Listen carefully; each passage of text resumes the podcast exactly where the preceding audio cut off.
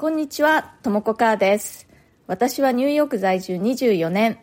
普段はニューヨーク発祥の某大手ファッションブランドでテキスタイル部門のデザインディレクターとしてフルタイムで働きつつ、パーソナルスタイルコーチといって個人の方が自分らしいファッションスタイルを見つけるのをサポートするお仕事もしております。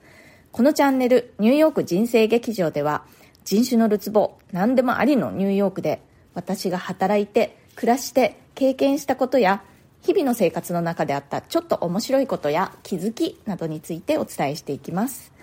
ニューヨークの自由でポジティブな空気感とともにちょっと元気が出たりちょっと気が楽になったりするような放送をお届けしたいと思ってやっております。それでは今日もよろしくお願いします。はい週末ですね。1週間お疲れ様でした。まあでも週末がお仕事というか週末こそが書き入れ時みたいなお仕事の方もたくさんいらっしゃると思うんですけれどもそういう方はお疲れ様です。いやウクライナがちょっと大変なことになっちゃいましたね。ニューヨークには本当にいろんな国とか地域からの移民の人がたくさんいるので日本に住んでいた時と比べるとそういった世界情勢というのをもっとこう身近なことのように感じるようになったなと思うんですね。私はウクライナ出身の人っていうのは実際に知り合いではいないんですけれどもうちの近所にねウクライナ教会というのがあってやっぱりそこの前を通る時とかね最近ではあみんなどんな思いでここに集ってね祈っているのかなって考えてみたりあとはポーランド出身の人だとかロシア出身の人っていうのは実際に友人だったり知り合いにいるので身近なことに感じられますね。私のチームにも一人ロシアからの移民の人が働いているんですけれども、まあ、とっても優秀な人なんですけれども、彼女はロシアで大学まで卒業して、まあだから大人になってからアメリカに移民してきたという人なんですけれども、ロシア時代の話というのはね、絶対に話したがりませんね。私のチームにはいろんな国の出身の人というのがいるので、自分の出身国の話なんかをね、結構その雑談みたいな感じですることも多いんですけれども、そのロシア出身の彼女に至っては、あ、もう話したくないってはっきり言いますね。でも彼女は自分のことを I'm Russian って言って自分はロシア人だって言いますし、まあ、あの実際に国籍的にはね、もう今は彼女はアメリカ人になっているんですけれども、自分のことをロシア人だというそういうアイデンティティがありますし、自分の子供たちにもね、ロシア語教えているので、ロシア人であることを誇りに思っているというかね、大切にしているという感じはするんですけれども、とにかくロシア時代の話というのは、もう忘れたいみたいな感じですね。まあ結構辛いことがあったんでしょうね。で、まあその彼女はニューヨークでスウェーデン人の、え今の旦那さんと知り合って結婚して、え子供さんも2人もいるんですけれども、私の働いている会社に入社する前は、えー、自分でね、長いこと同じようなファッションテキスタイルのデザインの仕事を、会社を作ってね、長いこと経営してたという人で、で、まあそのビジネスを畳んで、えー、会社員になったという経歴ですね。そのフレキシブルさがある意味ニューヨーク的だなと思ったりしますね。で、今回のウクライナのことだとか、こういうふうに戦争だとかね、大きな事件とか、まあ最近ではパンデミックもありましたし、そういう時って、もう私は一体何をやってるんだろうという感じですごく自分が無力に感じたりするんですけれども、で、以前はね、こんな時にファッションなんかやってて、申し訳ないぐらいの感じで、ちょっと罪悪感を感じるような時もあったんですけれども、だんだん、まあ私は私にできることをやろうという感じに思えるようになりました。やっぱり自分自身素敵なデザインのお洋服だとか小物だとかを見たりするだけでもやっぱり気分がいいんですよね。まあ、手に入れて実際に身につけることができればもっと気分がいいし、だから私のやっているデザインという仕事もその人の命をね、直接救ったりはしてないかもしれないけれども、それでも誰かの気分を向上させたりだとか、誰かを元気にしたりしているかもしれないなと思うようになりました。まあね、大体私のようなものがね、その世界情勢をどうこうするとか、もう無理なんですよ。タイプ的に向いてない、そういう危機管理とかね、そういうのを考えるには、ちょっと、あの、楽天的すぎるっていうんですか？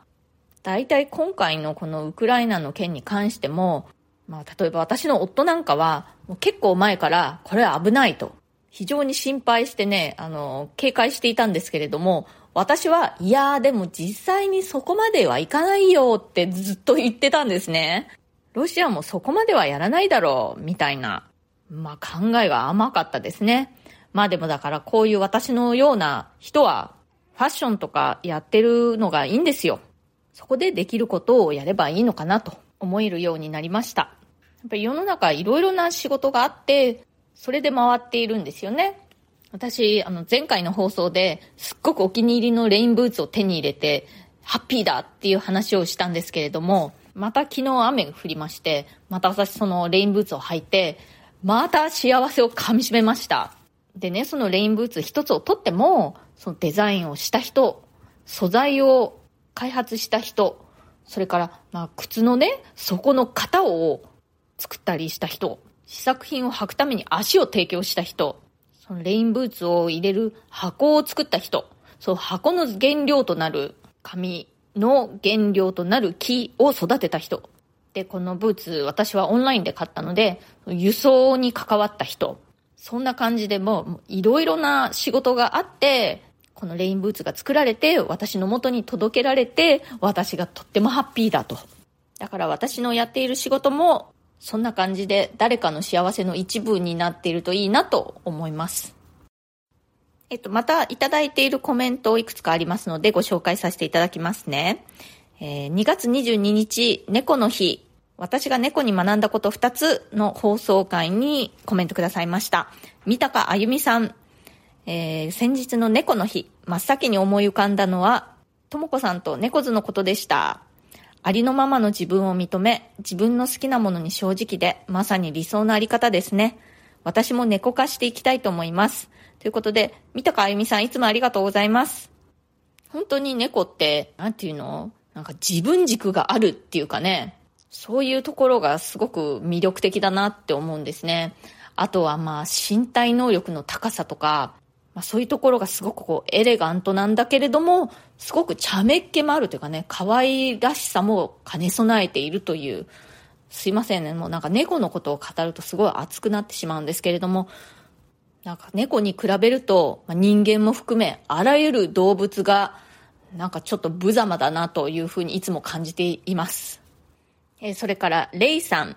猫好きってバレると不思議に猫グッズいただいたりして集まってきちゃいますよね。共感です。ということで、本当にそうなんですよね。猫グッズね、いただくのすごく嬉しくてありがたいんですけれども、ちょっとね、ふと見てみると、身の回りが割と大変なことになっているっていう感じですね。レイさん、コメントありがとうございました。それから、えー、お気に入りのレインブーツがあると人生の幸せ度がアップする件という回にコメントくださいました。えー、トラのともさん。レインブーツ、私も今探しているんですが、これというものを見つけられていません。ともこさんみたいな巡り合いがあったらいいなと思います。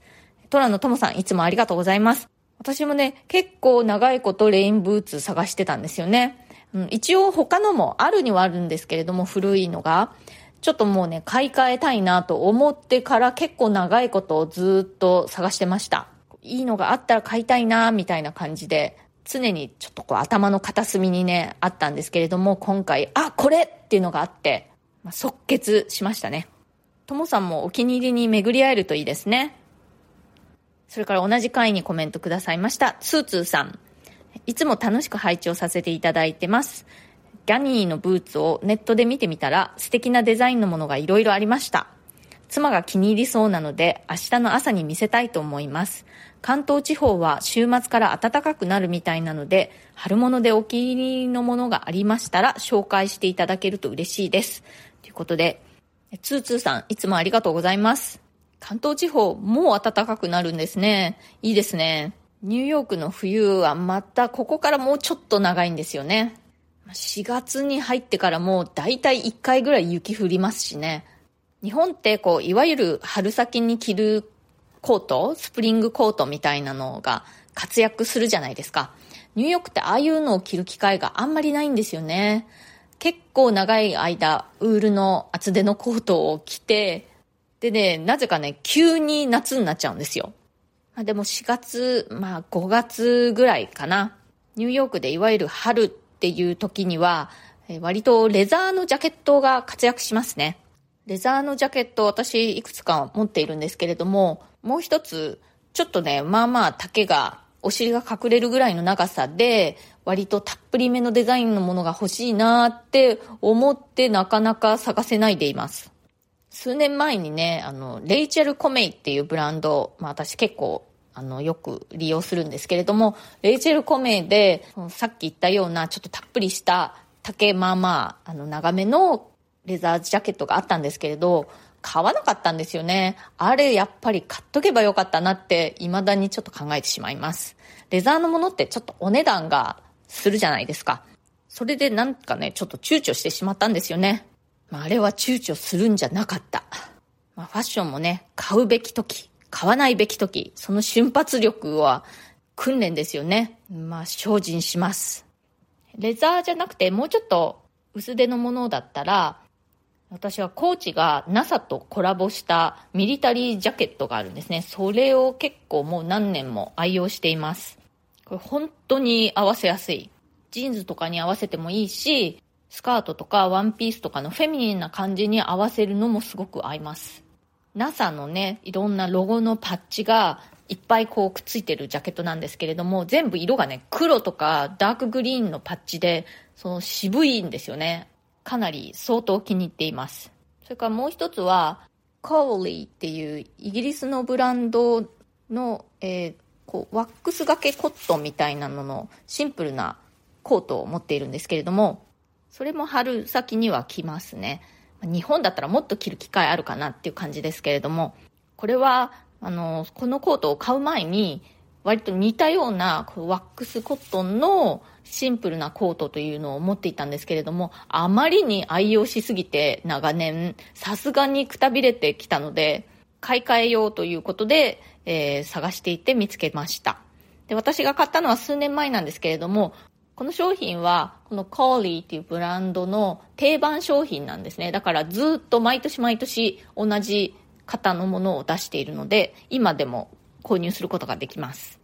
ツーツーさん、コメントありがとうございました。今日はこの辺で終わりにしたいと思います。